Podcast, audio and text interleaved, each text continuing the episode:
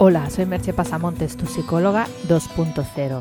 Ya sabes que puedes entrar a mi blog www.merchepasamontes.com y suscribirte. Y solo por hacer eso te llevarás tres interesantes regalos. Esta semana también estoy promocionando mi curso, bueno, mi reto para aprender a comer mindful en tres semanas. Así que échale un vistazo que quizá te interesa.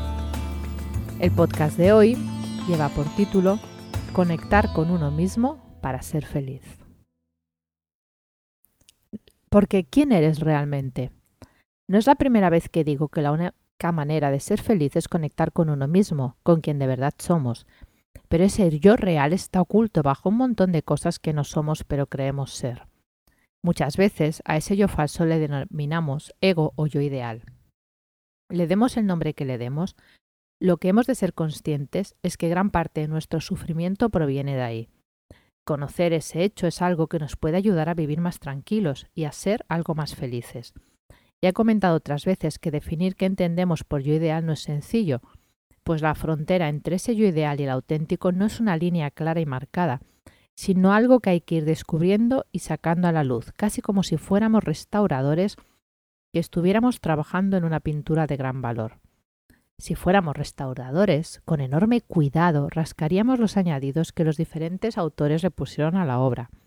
Rasparíamos la suciedad acumulada durante muchos años y finalmente podríamos sacar a la luz la obra original que el artista realizó.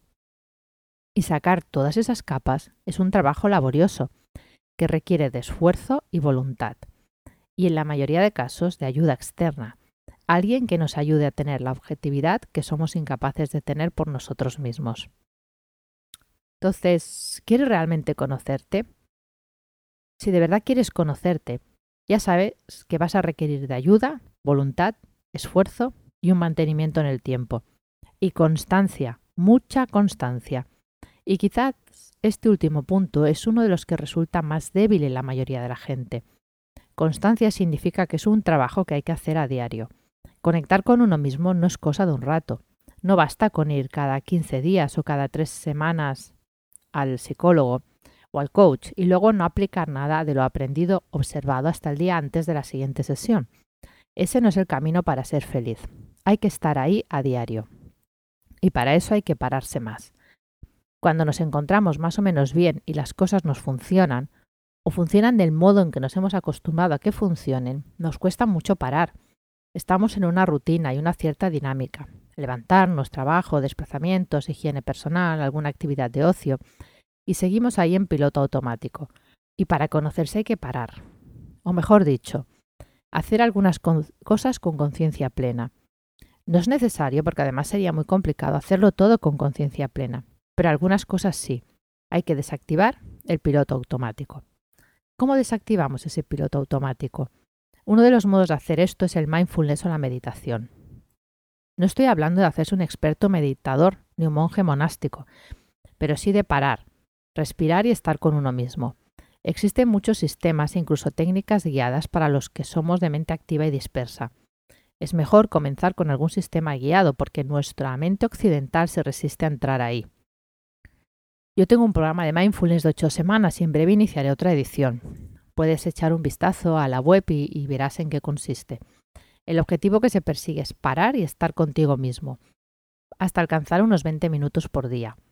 El hecho de parar nos permite estar más en contacto con cómo nos sentimos y cómo estamos interiormente, y también sentir el cuerpo, porque el cuerpo es muchas veces el gran olvidado, y nuestro cuerpo es uno de los modos en que podemos aprender a saber quién somos, nuestro cuerpo reacciona a cada uno de nuestros pensamientos y emociones y nos envía constantemente señales. Cuando aprendemos a escuchar y leer esas señales, empezamos a saber qué nos gusta y qué nos disgusta, qué nos acerca a quiénes somos, a, quién somos, perdón, y qué nos aleja. Además de meditar, una ayuda para leer esas señales es relajarse y sentir el cuerpo. Aquí también puedes usar técnicas de relajación, de yoga, tai chi, cualquier disciplina en la que haya poca mente y mucha conciencia corporal. ¿Y qué más puedes hacer? Esos métodos de parar no son, como te he dicho, suficientes por sí solo, pero sin ellos es difícil que el resto surta efecto. El mejor complemento a esos métodos es la terapia o el coaching. Como te dije en el anterior podcast sobre los beneficios de la terapia, una mirada externa ayuda mucho en este proceso de ver el propio mapa mental, porque conocerse es quizás la tarea más importante que tienes que hacer en tu vida.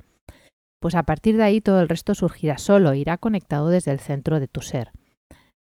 Por tanto, todo esfuerzo para conseguirlo estará bien empleado. Claro que puedes vivir tu vida sin hacerlo e incluso puede que tengas mucha suerte y consigas sentirte bien con ello. Pero la vida no siempre es tan amable y ante cualquier problema un poco serio, esa máscara caerá y te darás cuenta de que lo construido era un castillo de naipes. Para que haya solidez ha de haber profundidad, y eso no es gratis. Requiere de un trabajo como el que te he comentado. Como siempre, la decisión es tuya. Como dijo Morfeo a en una genial metáfora en la película Matrix, con el tiempo aprenderás que hay diferencia entre conocer el camino y andar el camino. Yo solo puedo mostrarte la puerta, eres tú quien debe abrir. Así que como preguntó Morfeo, te pregunto yo a ti, ¿estás dispuesto a andar el camino? Hasta aquí el podcast de hoy. Puedes encontrar más información sobre mis servicios profesionales de coaching y terapia online y los cursos que te he comentado en www.merchepasamontes.com. Te espero en el próximo podcast. Bye bye.